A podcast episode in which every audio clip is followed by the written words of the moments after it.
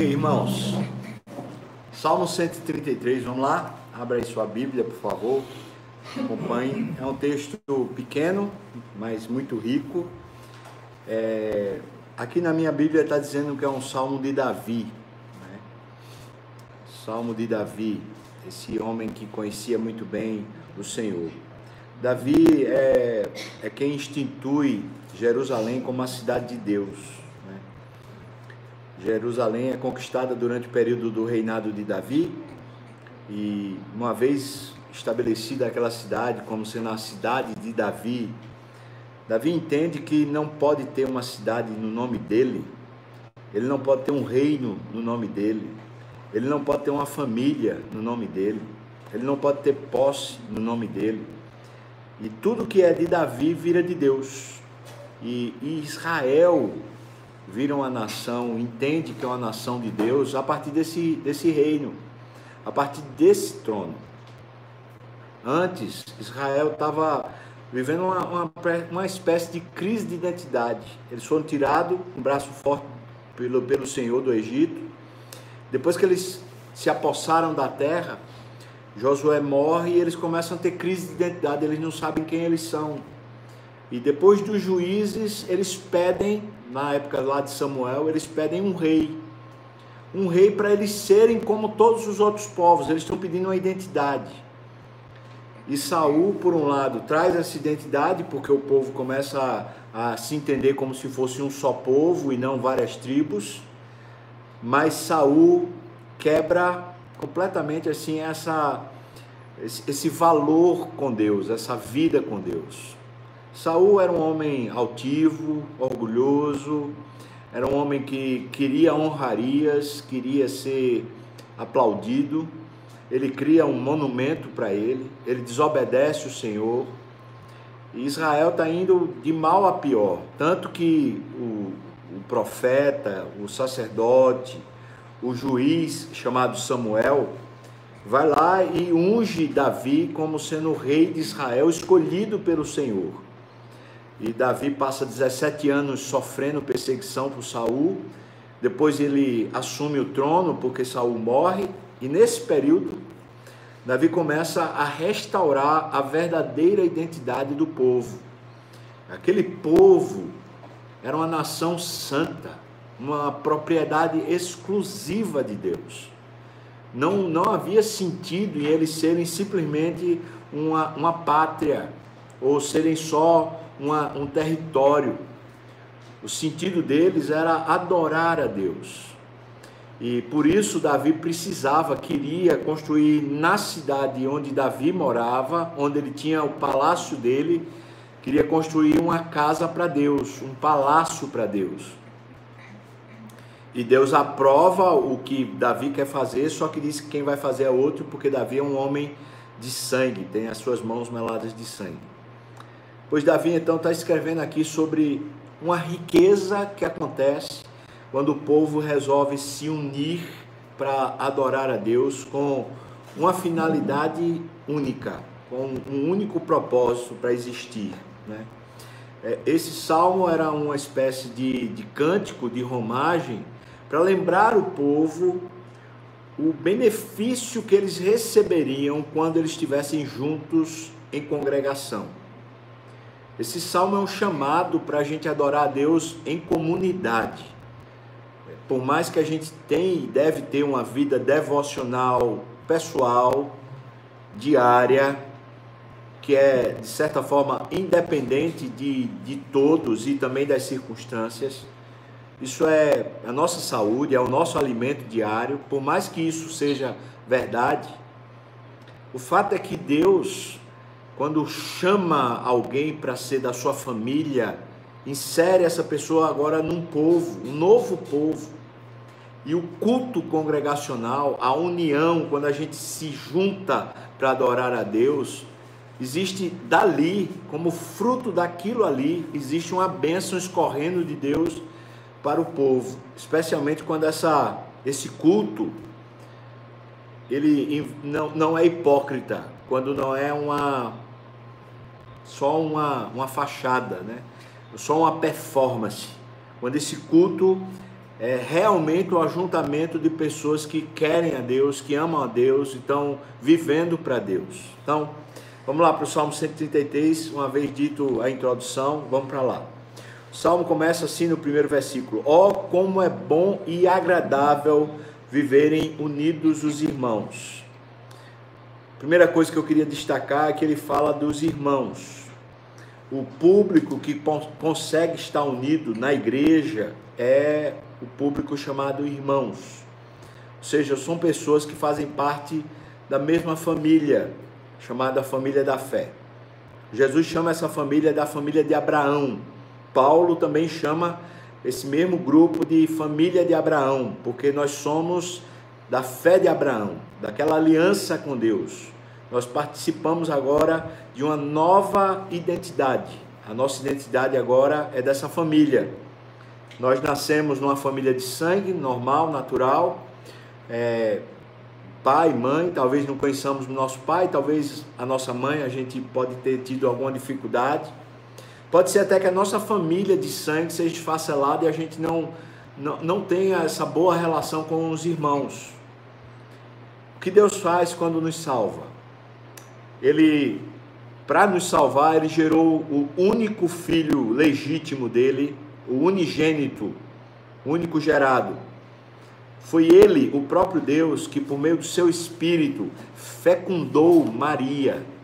O ventre de Maria foi fecundado pelo, pelo Espírito Santo. E Jesus então é esse homem, esse filho de Deus, fecundado pelo próprio Deus no ventre de Maria. Mas depois que Cristo dá a sua vida no meu lugar e no seu lugar, ele nos coloca nessa família. Por isso nós todos, todos nós somos filhos adotivos. E essa adoção nos insere na comunidade da família de Deus, agora como sendo filhos amados, cuidados e com os mesmos direitos do filho legítimo. Isso é muito poderoso. É por isso que Jesus diz que a herança que ele recebe será a nossa herança. Pense nisso. Você foi inserido na família do Rei da Glória. São os irmãos que conseguem comungar. São os irmãos que conseguem estar unidos. E é claro que numa comunidade de fé, num prédio, num edifício que abre suas portas, para lá vão os irmãos adorar, mas também vão aqueles que ainda não são salvos e aqueles que acham que são salvos, mas não são. Estão com outros interesses. Então eles nunca serão unidos, nunca. E claro que na comunidade da fé, a gente sempre vai ter isso, porque vai ter alguns que são irmãos mais maduros, de mais tempo, vão ter os irmãos novos que acabaram de se converter, e vão ter aqueles que, que acham que são irmãos, mas não são, porque nunca foram salvos pela obra de Cristo. Então é bom que a gente faça essa distinção para a gente entender que viver unido aqui tem a ver com a ligação com Deus, porque foi salvo, então agora está na mesma família, são irmãos. Mas, duas, mais uma coisa que eu acho que é importante a gente pegar nesse primeiro versículo, ele diz: é bom e agradável. Na verdade, essas duas palavras, elas são sinônimos em hebraico, o bom e o agradável. Mas uma tem uma relação moral. Uma tem uma relação diretamente com o crédito de Deus, essa bondade, como é bom, ou seja, Deus aprova. No valor moral de Deus, Deus diz assim: é isso que eu quero, é bom. E agradável, essa palavra tem um sentido de, de bem feito, no sentido é de um valor financeiro. Se uma tem um valor moral, ou seja, Deus diz está bom, a outra tem um valor financeiro, ou seja, você ganha dividendos, você ganha alguma coisa, não é um negócio improdutivo. Então Deus está dizendo o seguinte: a unidade que Ele gera na igreja, que Ele gera no coração e que a gente vive, né? ela é aprovada por Deus e ela gera dividendos para nós, ela gera recursos, ela nos enche de alguma maneira. Então vou dizer uma coisa que é a primeira lição, já fruto do primeiro versículo. Não dá para ser crente e não participar da comunidade. Não dá. Irmão, você pode estar com sei lá que doença for. O leproso era abraçado por Jesus. O leproso, ele tinha que andar, ele tinha que andar. Quando ele estivesse na cidade, ele precisava andar gritando: leproso, lepra, para ninguém se aproximar. Você acredita que Jesus ia lá e abraçava o leproso? Se for irmão, a gente abraça. Se for irmão, é para estar tá junto. Porque esse benefício, tanto moral, como esse benefício que é dado como um valor, como uma riqueza que é acrescentada à nossa vida, a gente só desfruta na comunidade, a gente não desfruta isso, esse benefício, na nossa devoção pessoal. E com isso eu não estou dizendo que a devoção pessoal é menos valiosa, mas o que eu estou dizendo é que as duas somam e as duas trazem benefício.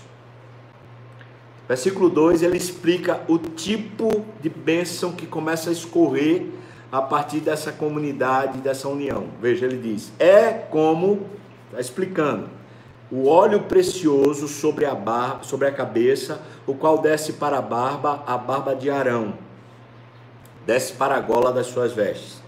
Eu estava tentando analisar esse texto em hebraico para entender não só a cultura, mas entender o sentido que, tava, que esse texto está tá dizendo. Bom, o óleo que vai para Arão é o óleo da da unção, a unção sacerdotal, né? Ou seja, esse esse irmão de Moisés foi colocado por Deus na liderança do povo para ser um símbolo visível da relação de Deus com a terra, com a terra toda, não só com o povo de Israel.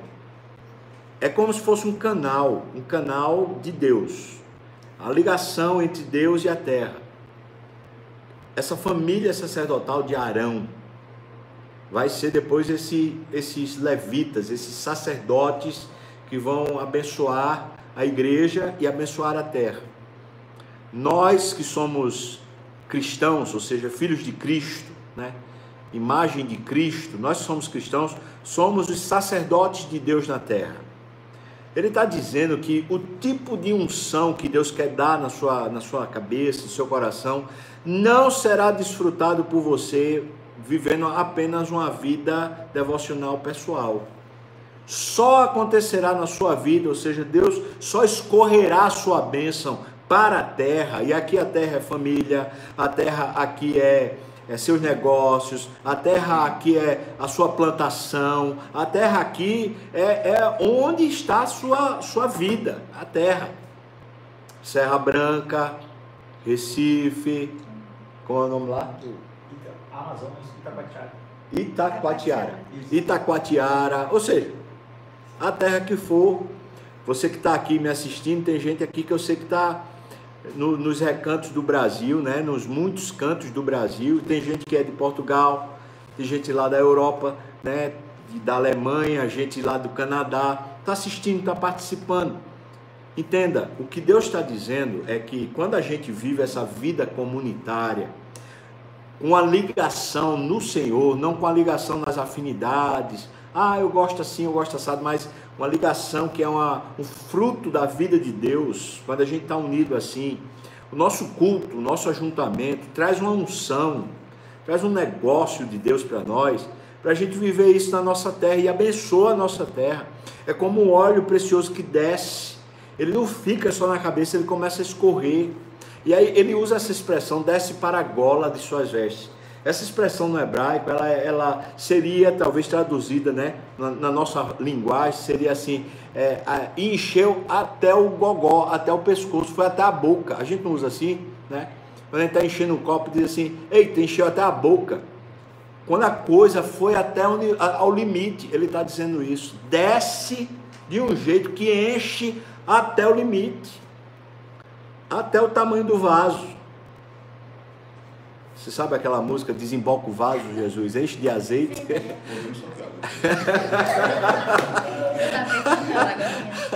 pois é, aqui desemboca esse vaso. Como é que desemboca o vaso? Vamos para o culto. Não vai desembocar o vaso você em casa, não desemboca de jeito nenhum.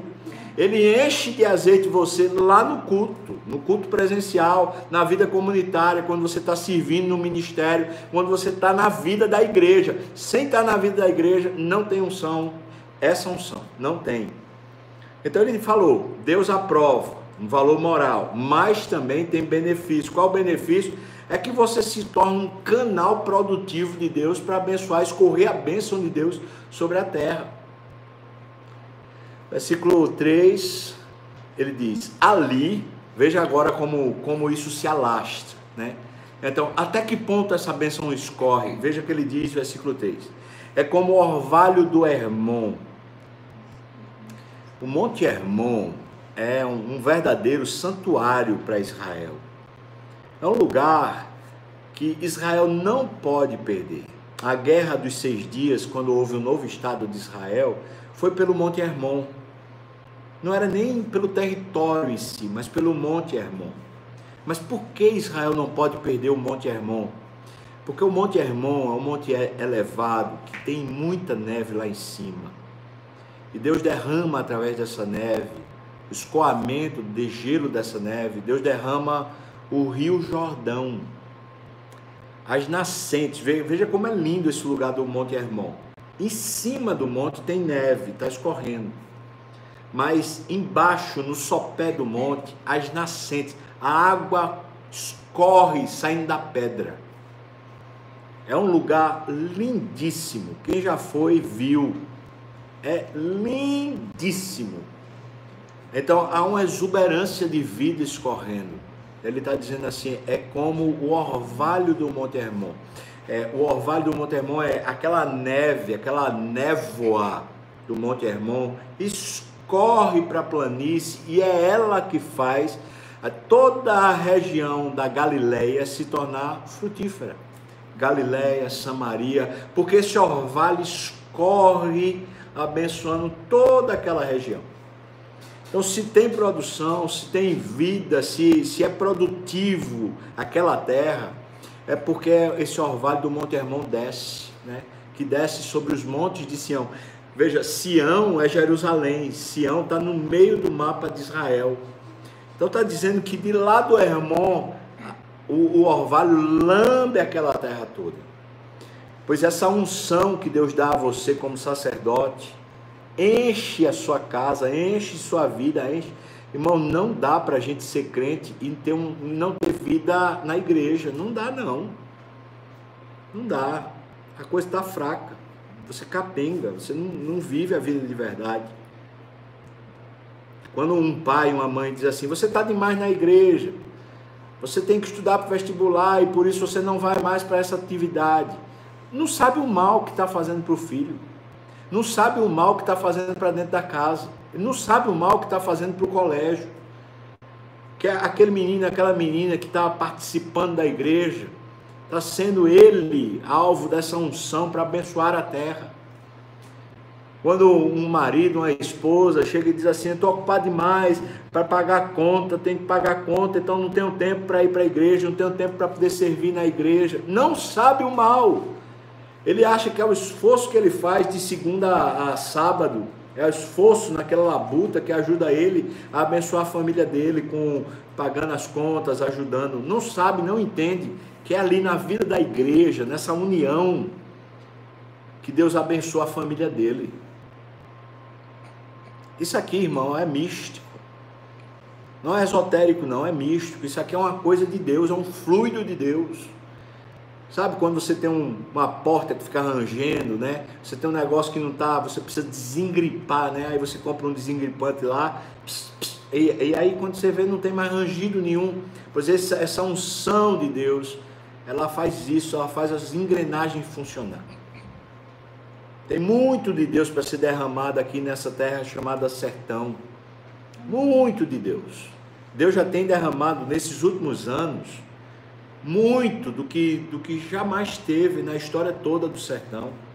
Com exceção de uma, um período, que foi o período onde os, os holandeses estavam aqui em Pernambuco e eles resolveram entrar com famílias cristãs, famílias é, reformadas, protestantes, e entraram. É por isso que você vai ver em vários lugares ao longo do sertãozão de Deus, um bocado de gente galega, né, de olho azul, de olho verde. Por quê? Porque aqueles holandeses lá atrás, eles resolveram entrar e não entraram por causa de questão financeira. Eles entraram para evangelizar quem estava na terra. Fora aquele período lá, o, o, sertão ficou um deserto espiritual durante muito tempo. E nesses últimos 20 ou 30 anos é que tem havido um despertamento para o sertão. Igrejas estão sendo plantadas, o evangelho está sendo disseminado. Você começa a ver, ver resgates de uma série de coisas. É, a economia do sertão começa a florescer. Como isso? A gente diz, não, isso é, é política, é, é o governo, é, é não. Não é Bolsa Família que faz isso, não. Não é político de governo, não é, não é, não é gestão de governo que faz isso, não. Sabe quem faz isso? É quando o povo de Deus começa a congregar e viver em união. Começa a derramar óleo sobre a terra, como o Monte Hermão começa a gerar vida e a coisa vai florescendo por todos os lados, em todos os aspectos. É o benefício de Deus, como esse canal, como essa ponte que começa a abençoar a terra. Ordena ali o Senhor a sua bênção e a vida para sempre. Interessante, né? Ordena onde? Essa pergunta, porque ele está falando que desce até os montes de Sião. Está falando que ordena na igreja. É ali, no Monte Sião. Não é no Monte Hermon, não, é no Monte Sião. É ali que ele ordena a sua bênção e a vida para sempre. Então, então, então aonde eu renovo a minha unção? Né? Onde é que eu renovo a minha visão de mundo, a minha percepção? Onde é que eu renovo a minha vida missional? Onde é que eu renovo a minha vida com Deus? É lá, irmão, é na igreja. E eu vou dizer de novo: não adianta ser online, não. Não adianta ser online. Online é paliativo. Mas online você não vai ter um, um irmão que está chateado com você, cara feia. Não vai ter um, um, irmão que vai se queixar, você acabou de limpar um banco, aí o irmão chega e diz assim: Eita, que banco sujo. Não vai ter. E são essas coisas, nessas críticas, essas coisas que vão produzir na gente maturidade, vida com Deus, unidade. Porque ali a gente se rende, ali a gente é humilhado, ali a gente renova o nosso favor, nossa aliança com Deus. Tem que ser na igreja, irmão. Palavra. Não é invenção do pastor, não. Palavra de Deus. Você tem alguém que você conhece, que está longe da igreja, está longe de Deus. O que, é que você acha de passar esse vídeo para ele? Então, tem um vídeo que eu pensei em tu. Manda para ele, ele vai ouvir eu dizendo isso aqui para ele, né? Volta para a igreja sem vergonha, né? Vou dizer, né?